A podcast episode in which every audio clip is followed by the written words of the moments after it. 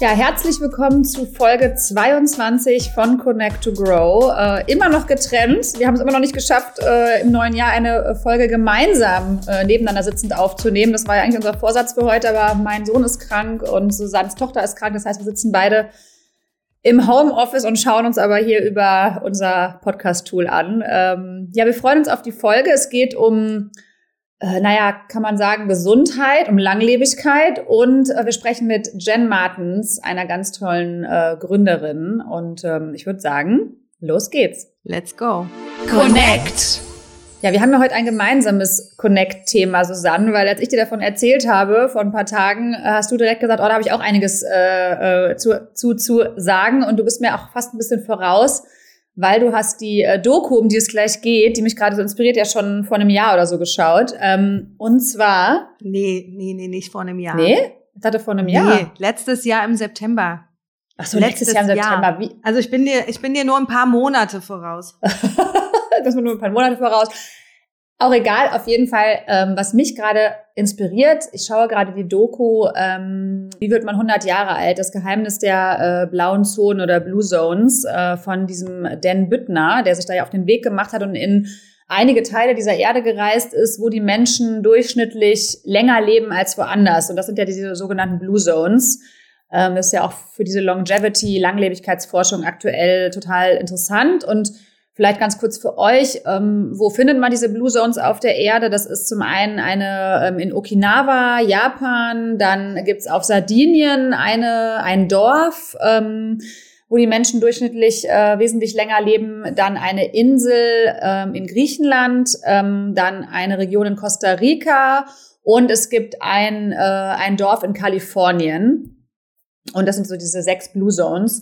Und was mich total inspiriert hat dabei, ich bin gleich gespannt, was du sagst, Susanne, ist, ähm, es gibt natürlich so einige Aspekte, die auf Langlebigkeit einzahlen, natürlich Ernährung, Bewegung, ähm, aber irgendwie in allen dieser Blue Zones ist ein extremer Fokus auch auf Community, Verbindung, ähm, die Menschen sitzen zusammen, Freundschaften bis ins hohe Alter, die gepflegt werden. Und das fand ich irgendwie so schön, weil das irgendwie nochmal so irgendwie so, wo ich dachte auch, das, was wir so machen und dieses Thema Netzwerken, was du, du ja auch schon immer gesagt hast, dieses Thema Netzwerken ist überlebenswichtig, weil wir kommen da ja auch irgendwie her, schon von Gemeinschaft und so weiter, dass sich das auch so bis ins hohe Alter ähm, niederschlägt und wir das einfach brauchen, um länger zu leben. Also so ganz simpel gesagt. Und irgendwie fand ich das äh, total inspirierend. Ich finde es vor allen Dingen total schön, dass wir ja unabhängig voneinander diese Doku angeguckt haben und letztendlich auch so ein bisschen die, die gleiche Essenz daraus gezogen haben, weil ich, ich mir exakt das gleiche aufgeschrieben habe. Wirklich, Netzwerken und Verbindungen halten uns am Leben. Und ähm, was ich aber auch nochmal so spannend daran fand, war das Thema, dass man ja immer denkt, okay, Japan, das ist so in der tiefsten Natur und da ist nur Natur und gute Luft.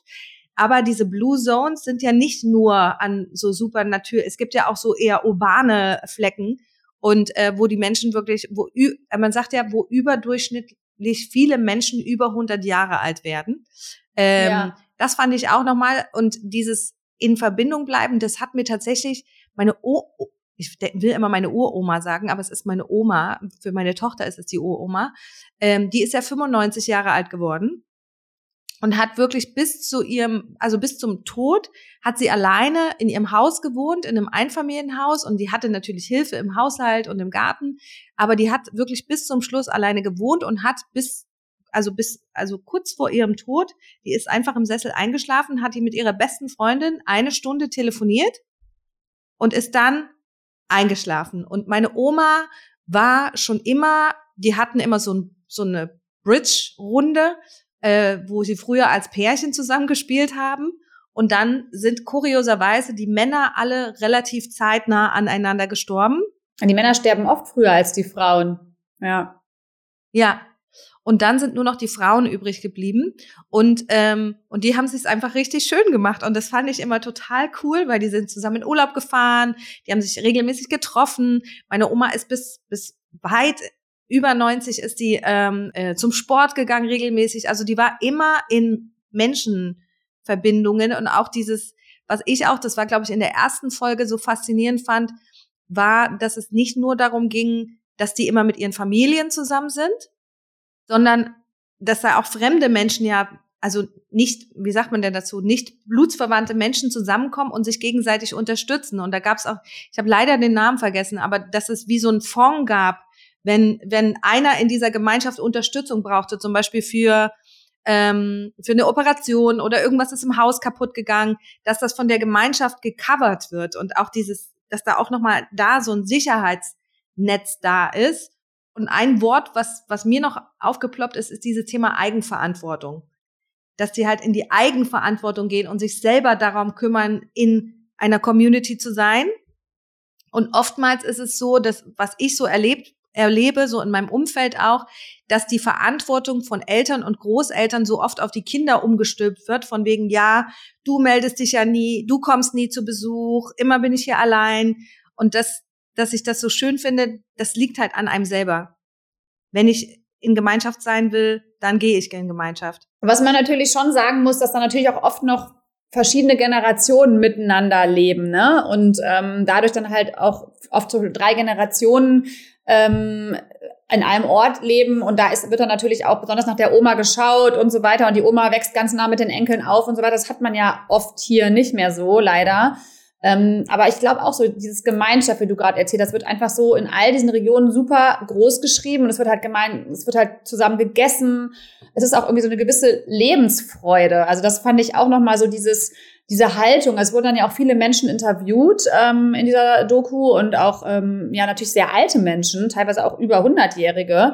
Ähm, ich kann mich auch an einen erinnern ähm, aus Costa Rica, wirklich so ein Cowboy, der irgendwie noch äh, mit seinem Pferd da irgendwie äh, äh Kühe eintreibt, der irgendwie über 100 Jahre alt war. Ich war, ich konnte, also mein Mann und ich konnten es gar nicht glauben irgendwie, aber wir dachten, das ist jetzt Fake oder ähm, und ja, das, also es hat mich irgendwie total inspiriert und das fand ich dann auch so schön, weil das ist so also eins, wo ich glaube ich so check the box machen kann bei mir selber, also dieses Thema Gemeinschaft, mit Freunden sein, so Lebensfreude, auch miteinander das Essen genießen, lachen. Das, das lebe ich halt selber auch total. Und ich meine, das leben wir auch mit The Her Club total und möchten das fördern, irgendwie so Gemeinschaft und ähm, vielleicht auch mal, wenn ich jetzt doch mal denke, ach, jetzt bleibe ich doch auf der Couch sitzen, nee, nee, ist ein schönes Event, komm doch noch mal raus und äh, vernetz dich und ähm, lernen, lernen tolle Menschen kennen ja, also das fand ich äh, sehr schön irgendwie zu, zu sehen und zu hören. Und ähm, was ich natürlich auch nochmal, also für mich haben es ja so drei Essenzen irgendwie rausgebildet. Das war halt dieses, genau, dieses Thema Gemeinschaft, Community und dann natürlich Ernährung und da auch super interessant, dass all diese Regionen ähm, auch so oft so ein bisschen nicht so den Zugang zu Processed Food haben oder zumindest so ihre eigenen Dinge, die sie schon seit Jahrzehnten, Jahrhunderten zum Teil zubereiten, ähm, und dadurch einfach natürlich sich viel gesünder ernähren oder einfach ganz andere Nährstoffe zu sich nehmen und halt das Thema Bewegung und das wurde da auch noch mal so es geht gar nicht darum, dass man irgendwie jeden Tag einen Marathon äh, läuft, sondern dass zum mhm. Beispiel auch in Japan ähm, diese sehr alten Menschen, die haben aber eigentlich alle einen Garten und so Gartenarbeit ist für die total essentiell. Das heißt, die machen halt jeden Tag so ein, ich nenne mal so ein Mikrotraining. Also sie bleiben halt einfach in Bewegung oder auch in, in Costa Rica wird alles mit der Hand, äh, immer noch mit, mit Macheten und so weiter zum Beispiel gemacht. Also selbst die alten Frauen machen die ähm, Tortillas, ne, mit dem, mit dem, die Maisfladen, alles per Hand und so.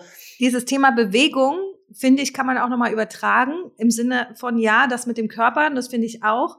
Und da muss ich auch wieder über meine Oma sprechen. Meine Oma hat halt immer auch gestrickt. Ja, genau. Die hat immer irgendwas gemacht. Und da gibt's von dem aus. Bleibst du ja auch in Bewegung. Genau. Und von dem aus Griechenland, der hat auch gesagt, sein Team für ein langes Leben, ähm, oder einer aus dieser, aus dieser griechischen Blue Zone hat gesagt, nicht wie ein Stein auf dem Sessel kleben, sondern jeden Tag arbeiten.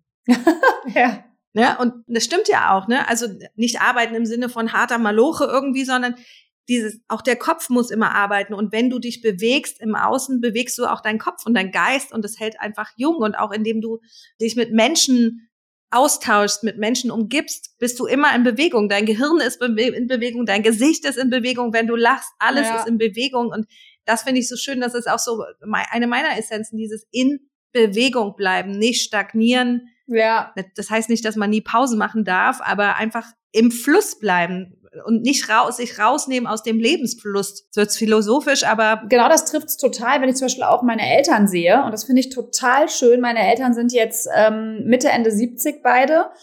Ähm, die fahren noch Ski Ähm, die laden fast jedes Wochenende äh, Freunde ein äh, zum Essen oder sind eingeladen. Die haben da auch richtig so eine kleine Community. Also sie leben im Ruhrgebiet und das ist aber so ein Freundeskreis. Ähm, und die machen dann so Kochabende, die gehen regelmäßig ins Konzert. Die, ähm, meine Mutter macht Karate einmal in der Woche und sagt, das hält sie irgendwie fit. Mein Vater geht also schwimmen. Ähm, und die achten da irgendwie total drauf. Also ich glaube, so dieses Thema Ernährung, würde ich sagen, von außen, ich bin jetzt keine Expertin, aber könnte, könnte vielleicht noch ein bisschen optimiert werden. Aber ich glaube, das ist auch so nochmal so eine andere Generation auch. Aber so, was so Bewegung und Gemeinschaft angeht und Lebensfreude, kann ich überall so einen Haken hintermachen. Und ähm, die haben auch einfach Bock, lange zu leben. Und die haben auch einfach Bock, irgendwie ähm, sich nicht in so einen in so in so in so einen Strudel zu begeben, so oh alles tut weh und alles ist ist doof und ich kann ja nicht mehr, sondern die wollen, ne? Und die wollen einfach alles dafür tun, dass sie fit bleiben und ähm, die wollen gern mit anderen in Verbindung bleiben und ähm, so lange wie möglich ihr Leben wirklich genießen. Und das finde ich total schöne Inspiration. Ja, also von daher äh, die Blue Zones äh, Netflix-Doku, große Empfehlung für alle, die das Thema auch ähm, spannend finden. Und es ist auch ähm, überhaupt nicht irgendwie so dogmatisch oder, oder es geht da auch nicht in eine, in eine wissenschaftliche Richtung. Es ist wirklich auch sehr, finde ich, so unterhaltsam und einfach nett und ähm, äh, ja, schön anregend. aufbereitet. Ich komme, ja, anregend, ins, anregend, ja. beflügelnd, inspirierend, um es nochmal noch zu betonen.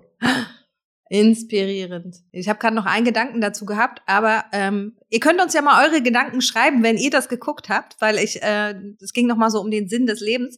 Aber wir lassen das jetzt einfach mal so stehen, packen euch den Link in die Show Notes, wünschen euch ganz viel Spaß damit und tauscht euch gern mit uns aus zu diesem Thema. Grow. Ja, heute sprechen wir mit Jen Martens. Jen ist Gründerin von Omaka Naturkosmetik und hat damit das erste feste Shampoo für Locken und Afrohaare auf den deutschsprachigen Markt gebracht. Und damit möchte sie Schönheit und Selbstliebe von Menschen mit Locken und Afrohaaren fördern und unterstützen. Jen ist außerdem Mutter von zwei Kindern und berichtet auf LinkedIn über ihre Learnings als Gründerin und wie sich das Businessleben mit dem eigenen Leben und zwei Kindern so vereinbaren lässt oder auch mal nicht. Wir freuen uns sehr, dass du bei uns bist. Herzlich willkommen, liebe Jen. Hallo, danke schön für die Einladung. Ich freue mich sehr, dabei zu sein. Jen, du hast Omaka ja 2019 gegründet und sagst, dass dieser Schritt dein persönlicher Neubeginn war. Erzähl doch mal, warum war diese Gründung so transformierend für dich? Und warum lebst du jetzt mit deinem Business auch deinen persönlichen Traum? Mhm. Ich habe vorher im, im Vertriebsinnendienst einer Hotelkette gearbeitet, einer spanischen, und bin dann während der Zeit schwanger geworden. Und als ich in der Elternzeit war, habe ich mich gefragt, wie pflege ich eigentlich die Haare meines Kindes? Und ähm, habe mich auf dem deutschsprachigen Markt umgesehen und nichts für mich passendes gefunden, weil ich unbedingt auch meinen Le Lebensstil ein bisschen verändern wollte. Ich wollte so ein bisschen nachhaltiger werden. Ähm, ich war schon, aber noch für mich noch nicht genug und habe nach einem festen Shampoo zum Beispiel gesucht und nichts gefunden für Locken oder Afrohaare. Und ich hatte auch mich mit einigen Hersteller unterhalten und die fanden aber nicht die Notwendigkeit, das Produkt für den deutschsprachigen Markt herzustellen. Dann habe ich noch ein paar Monate gewartet und dachte, warum machst du es nicht selbst? Bin dann in meine Küche gegangen, habe dann selber meine Produkte angemischt und die im Freundeskreis verteilt. Und als die Nachfrage so gut war, habe ich gedacht, vielleicht habe ich dir, habe ich hier eine eigene Business-Idee oder Business-Lücke entdeckt, die ich tatsächlich auch selbst schließen kann. Und dadurch ist dann Omaka entstanden. Und für mich ist das ein Neubeginn, weil ich aus der Elternzeit heraus gegründet habe, ein komplett neues Produkt, was es bevor vorher es nicht gab, auf den Markt gebracht habe, nämlich das erste feste Shampoo für Locken und Afrohaare. Und insgesamt ist es ja auch ein Neubeginn, wenn Menschen ihre Locken entdecken oder eine Pflegeroutine für sich entdecken. Und deswegen passt für mich der Name Omaka sehr gut. Was bedeutet Omaka genau? Omaka kommt aus dem Hawaiianischen und bedeutet Neuanfang. Ah, okay. Ja, dann passt das natürlich auch richtig gut. Ja, total schön und auch beeindruckend. Ähm, auch herzlichen Glückwunsch dazu. Ähm, und das ist ja mittlerweile wirklich äh, auch so ein bisschen in aller Munde. Und Jen, du schaffst ja mit deiner Arbeit auch echten Impact, ähm, vor allem auch im Hinblick auf Diversität und einfach auch, um genau darauf aufmerksam zu machen, dass da eben auch irgendwo ein Gap ist und gewisse Produkte einfach auf dem deutschsprachigen Markt nicht angeboten werden, obwohl ja der Need da ist. Und ähm, warum ist es dir auch so wichtig, mit deiner Arbeit, gerade im Hinblick auf Diversität, eben genau diesen Impact zu schaffen? Ich habe tatsächlich nicht gegründet, um mir also einen schnellen Exit zu erlauben, sondern ich habe gesehen, dass da ein Bedarf ist. Und ich möchte, dass ähm, meine Kinder und auch die Kinderkinder damit aufwachsen, dass es Produkte für ihre Haare gibt im Drogerie und dass es normal ist. Weißt du, dass es nicht etwas ist, was man aus dem Ausland exportieren muss. Und das ist äh, komplett mein Ansatz gewesen, dass ich etwas zur Gesellschaft beitragen möchte und etwas verändern möchte. Und mein Traum ist es einfach, Produkte für Locken und Afrohaare ähm, TrägerInnen herzustellen, die sie ohne Probleme bekommen können, ohne sich dabei ein Bein auszureißen. Und das ist so mein, mein ganzer, ähm, mein Bedürfnis hinter Omaka, ja, mehr Diversität in der Haarpflegebranche zu schaffen, weil ich es bis heute nicht verstehen kann, dass es das bis dato noch nicht gab. Hm. Ich finde diesen Ansatz so schön, weil in dem Moment, wo man für etwas, mit dem man lebt oder was man hat, nämlich Locken oder so, einen wahnsinnigen Aufwand betreiben muss, damit man überhaupt was für die Pflege bekommt, suggeriert das ja direkt auch so, dass es so speziell, deswegen, also, und es ist aber einfach was Normales. Also meine Tochter hat halt auch sehr starke Locken, ne?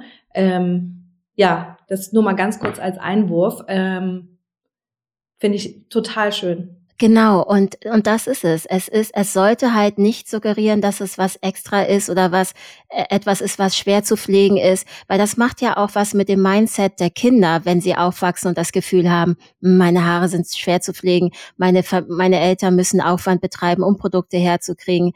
Und ähm, das bringt ja auch eine Stimmung mit sich, wenn es darum geht, die Haare zu waschen oder die Haare zu pflegen. Und da setzt auch mein Omaka Spirit an, dass ich sage, es geht auch anders, es geht leichter und es gibt Produkte hier in Deutschland mit qualitativ hochwertigen Inhaltsstoffen und natürlich auch für Menschen mit sensibler Kopfhaut hergestellt. Mhm. Jen, uns eint ja so ein bisschen die Reise, die Gründungsreise. Und äh, wenn wir über unsere Gründungsreise so erzählen, dann sagen wir immer, unsere Lernkurve ist wahnsinnig hoch, dauerhaft. Vielleicht kannst du ganz kurz mal erzählen, so was, was sind bisher so deine größten Learnings gewesen und vielleicht auch, was es so für Wendepunkte oder Schlüsselerwe Schlüsselerlebnisse gab, die deinen Weg hier bisher geprägt haben. Und da vielleicht auch nochmal im Anschluss, also vielleicht machen wir erstmal das und dann nochmal darauf bezogen, gerade in Bezug auf so die Balance zwischen ähm, äh, Arbeit und Familie, weil was wir natürlich auch spüren, wenn es das eigene Baby ist, dann ist es sehr schwer zu sagen, nee, jetzt ist Pause. Aber lass uns erstmal vielleicht auf deine größten Learnings eingehen und auch so auf diese Wendepunkte und Schlüsselerlebnisse.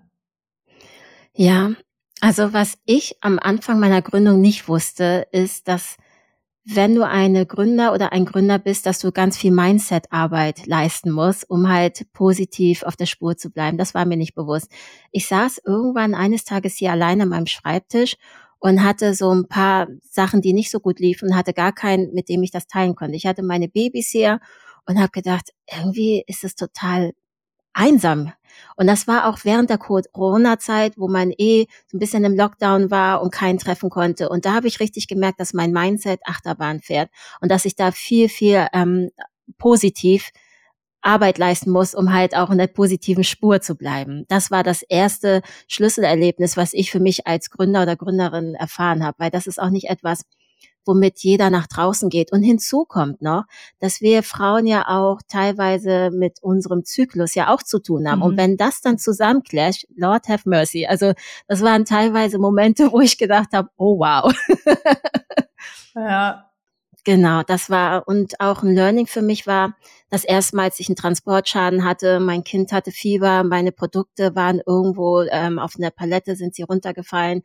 Man verlangte von mir, von A nach B zu hopsen und ich dachte, ich kann das nicht. Wie soll ich das machen? Da habe ich das erste Mal gemerkt, dass ich einfach Unterstützung brauche.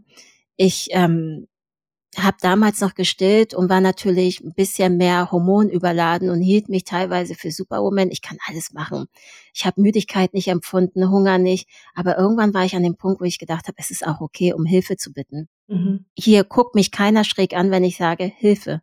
Einfaches Wort. Ich brauche Unterstützung. paar Sätze oder Wörter. ja. Ja, so true, ja. Ähm, dieses Thema Einsamkeit, Birgit und ich haben uns auch neulich darüber unterhalten, weil wir eine sehr, sehr gute Freundin haben, die gerade mitten in der Gründung ähm, oder des, im Aufbau eines neuen Babys steckt sozusagen. Und die, äh, mit der haben wir uns unterhalten und die meinte auch zu uns, das ist, wie einsam das auch manchmal ist, wenn man auch Erfolge und Misserfolge mit niemandem teilen kann und ähm, wie, wie, wie groß auch die Wertschätzung auch bei uns dann da ist, dass wir, wir haben halt immer uns. Ne? Wenn irgendwas auf Deutsch gesagt scheiße läuft, aber auch wenn es gut läuft, dass man sich miteinander austauschen kann und auch sich gegenseitig hochziehen kann. Und ähm, wir kamen dann auch so zu dem Punkt, wie schön ist dann, und deswegen ist halt auch dieses Netzwerk so gut, ne? Das ist vielleicht nicht jetzt eine Businesspartnerin oder ein Businesspartner, aber wenn man ein gutes Netzwerk hat, auf das man sich dann auch verlassen kann und dann auch mal anrufen kann und sagen kann, bei mir läuft's gerade richtig scheiße, die Lieferung ist auf der Autobahn umgekippt oder wo auch immer, hast du irgendeinen Tipp, was soll ich machen? Oder auch wenn es einfach nur mal darum geht, sich einfach mal so auszukotzen, ne? Ja. Total. Total. Also ich habe zum Beispiel, als die Corona-Zeit war und mein Baby noch zu klein war, um überhaupt rauszugehen und auch nach Corona. Ähm, ich bin letztes Jahr im März, Februar, März das erste Mal auf Netzwerkveranstaltung äh, gewesen. Vorher mhm. war ich immer zu Hause und ich wohne sehr, sehr dörflich, abseits äh, von Hamburg. Und da habe ich gedacht, okay, ich brauche ein Netzwerk. Wie kann ich mir das erschaffen? Ich habe dann meine drei Mädels genommen und habe gesagt, pass auf, du bist jetzt meine Cheerleaderin. ich brauche ein bisschen Energy. Mhm. Du bist diejenige, die mir einfach nur zuhört, wenn ich mal irgendwie was einfach mich mal auslassen muss. Und du, die andere, du gibst mir richtig Zunder. Also wenn ich mal ähm, ja ein bisschen übertreibe oder mich fern von meiner Spur, von meinem Purpose, ne? Und dann hatte ich die die drei in meiner Corner und das war so gut, weil ich genau wusste, mit welchem Anliegen gehe ich zu wem. Also brauche ich so ein bisschen, go Jen, du schaffst es und ja, das ist gut. Oder brauche ich einfach jemanden, der mir einfach nur zuhört oder jemand, der sagt, nee, also jetzt, das, also würde ich nicht so machen. Und mhm. das war zu Beginn mein Netzwerk. Perfekt. Auch nochmal ein schöner Impuls, finde ich. Ähm, ja. So dieses innerhalb des Netzwerks sich die, die Cheerleader für, für, für das, was ich eigentlich gerade brauche, ähm, so zu holen. Ne? Brauche ich gerade Feuer? Brauche ich gerade eher ein bisschen Erdung? Ne? Brauche ich mhm. gerade irgendwie neue Inspiration oder einfach nur ein offenes Ohr? Finde ich auch nochmal einen schönen, schönen Impuls. Danke dafür. Und sag mal so in Be Bezug auf Balance zwischen Arbeit und Familie, was hat sich da bei dir verändert? Oder wie lebst du das vielleicht auch heute? Ne? Hast du da so mhm. klare, strikte Strukturen oder bist du eher im Flow? Ja, am Anfang, wie gesagt, hatte ich das Gefühl, ich kann alles machen. Ich habe gestillt, ich habe gepackt, dann habe ich ein bisschen geschlafen, Bestellung und gemacht und das war echt viel. Und ich weiß bis heute nicht, wie ich das durchgehalten habe. Ich habe teilweise kaum geschlafen, nachts gearbeitet, meine Webseite aufgebaut etc. Und heute sage ich, wow, ich brauche viel mehr Me-Time. Also ich hole mir tatsächlich auch Unterstützung rein. Also wir haben wenn ich mal ähm, ein Meeting habe oder wenn mein Mann auch nicht kann, die Großeltern nicht können, dann haben wir hier bei uns im Dorf jemand, die unterstützt mich oder die Eltern von anderen Kindern. Dann gehen mal meine Kinder dorthin oder die Kinder kommen zu mir, falls äh, die andere Person arbeiten muss. Und das ist natürlich so ein, so ein Netzwerk auch im, im, im näherer Umgebung, was mir um, also ungemein hilft, die Balance für mich auch zu halten. Und was ich auch letztes Jahr für mich gemerkt habe, ist, ich brauche wirklich auch so ein bisschen mehr Erholungsphasen auch für mich, damit ich einfach ähm, die beste Version sein kann, die ich sein kann, die beste Mutter, Freundin, Partnerin etc. Weil nur immer auf 100 Prozent zu gehen, das macht irgendwann die Batterie einfach zu schnell mhm. alle.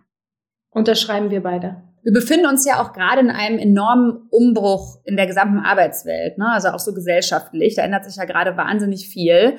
Und ähm, wenn du jetzt so ein bisschen so die Zukunft der Arbeit vielleicht auch so ein bisschen betrachtest im Hinblick auf Vereinbarkeit von Beruf und Familie. Du hast ja nun auch schon so eine kleine Reise hinter dir, warst festangestellt, bist jetzt seit ein paar Jahren selbstständige Gründerin.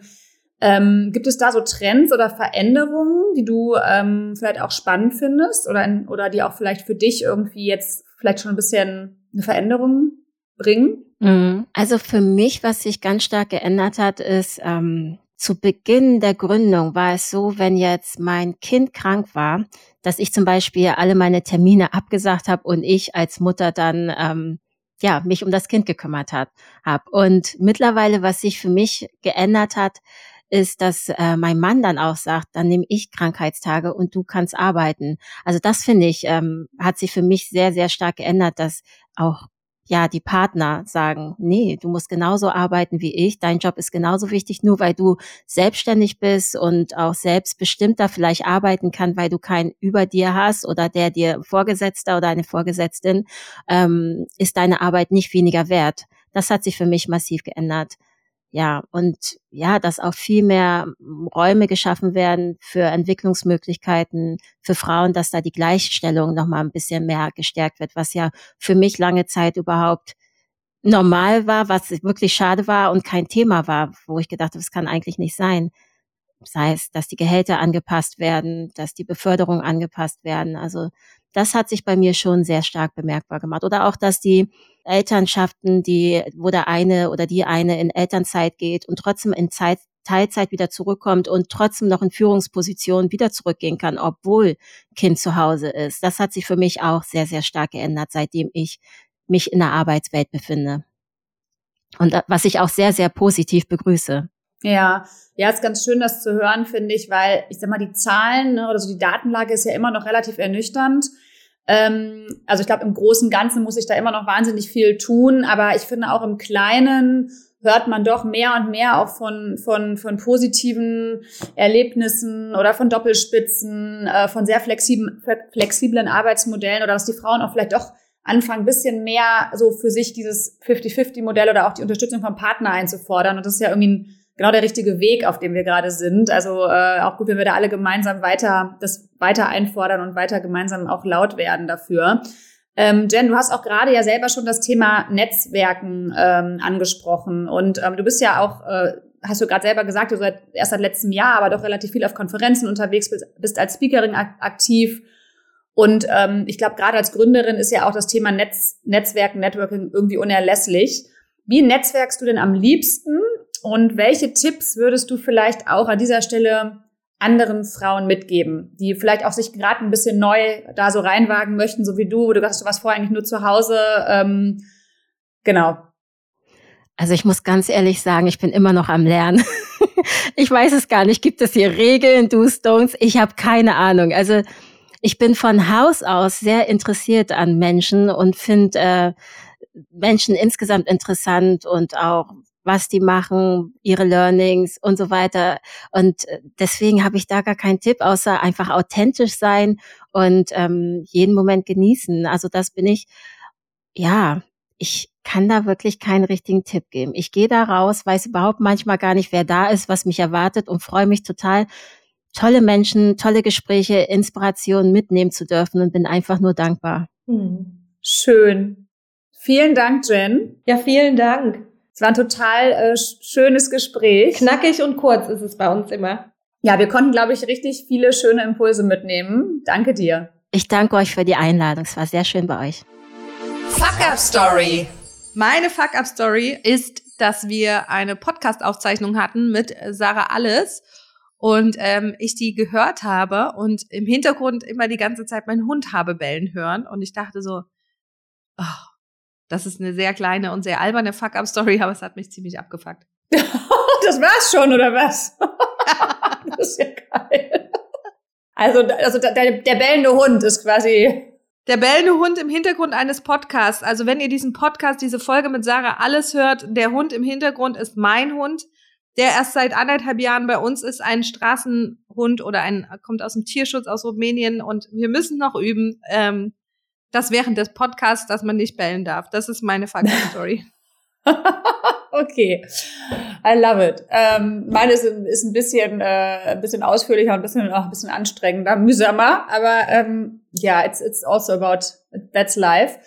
Ähm, und zwar sind wir ja frisch aus Südafrika zurück und ähm, ich hatte natürlich äh, Pläne, habe mich gefreut, erholt, braun gebrannt, keine Augenränder mehr ähm, und dachte, ich starte jetzt hier rein mit meiner Morgenroutine wieder. Die Kids sind in der Kita, mega. Ich komme endlich wieder voll fokussiert zum Arbeiten und ähm, bin so voller Elan äh, in die Woche gestartet. Und es hat genau zwei Tage gedauert, bis äh, mein kleiner Sohn äh, morgens mit irgendwie 40 Fieber aufgewacht ist und sich irgendwie so den fiesesten Infekt äh, aus der Kita eingefangen hat, den wir irgendwie jemals hatten. Also er war wirklich noch nie so krank. Ähm, und es war natürlich dann einfach so, dass es einfach alles natürlich einmal so Jupp über den Haufen geworfen hat, weil ich mich dann mit meinem Mann natürlich komplett irgendwie neu eintakten musste. Wir hatten beide Termine. Okay, wer bleibt irgendwie zu Hause? Äh, es war auch irgendwie nix mit, mit, mit Morgenroutine, ähm, sondern es war irgendwie, weiß ich nicht, mit Kind kuscheln und Fieberstillen und so weiter. Also was natürlich auch selbstverständlich ist. Ähm, aber es ging dann auch damit einher, dass ich wirklich mehrere Nächte nicht geschlafen habe, weil der halt nachts einfach mehrfach aufgewacht ist natürlich und gewimmert hat und Schmerzen hatte, trotz irgendwie Fiebersaft und Co. Und ich war einfach wirklich, was war der Donnerstag im, im Büro, einfach, ich bin wirklich morgens ins Büro gekommen, habe eine Bürokollegin getroffen und sie war mir so, alles gut. Und ich so, nee, nichts ist gut irgendwie. Ich war wieder so genervt und aber ich, das kann doch jetzt nicht sein und habe irgendwie nur diese Augenränder im, und diese, diese, dieses fahle Gesicht im Spiegel gesehen und gedacht, nein, ich bin erst vor einer Woche wiedergekommen. Ich möchte gerne erholt sein. Ich möchte gerne äh, voller, Motiva voller Motivation sein und meine Morgenroutine machen. Und ähm, naja, aber das ist halt so dieses Klassiker, würde ich mal sagen, ne? Ja, und äh, aber wir haben es auch das wieder irgendwie gewuppt bekommen, haben uns ähm, aufgeteilt und äh, zum Glück sind wir ja auch beide beruflich so flexibel, dass es dann äh, immer machbar ist. Und ähm, am Ende ist natürlich das Wichtigste, dass der kleine, kleine Mann jetzt auch schnell wieder fit wird. Aber das war so mein, äh, das ja, mein Fuck-up der letzten Woche. Und vor allen Dingen denkt man, vor allen Dingen denkt man dann immer, okay, äh, jetzt Erholung aufgebaut, mühsam in fünf Wochen und jetzt ist sie direkt wieder so weg. Netzwerkkirsche. Einer unserer wichtigsten Networking-Hacks. Halte dein Wort, wenn du jemandem ein Intro versprochen hast. Also wenn du jemandem ein Intro zu einer bestimmten Person in Aussicht gestellt hast, solltest du dies auch spätestens am nächsten Tag oder meinetwegen noch zwei bis drei Tage später ohne Wenn und Aber umsetzen. Äh, ein Intro zu geben ist immer ein großer Vertrauensbeweis und ein sehr wertvoller Akt, denn niemand wird dich einer Person vorstellen, wenn dadurch seine eigene Reputation leiden könnte. Von daher andersrum genauso respektieren, genauso wertschätzen und zum eigenen Wort beziehungsweise zur Abmachung stehen.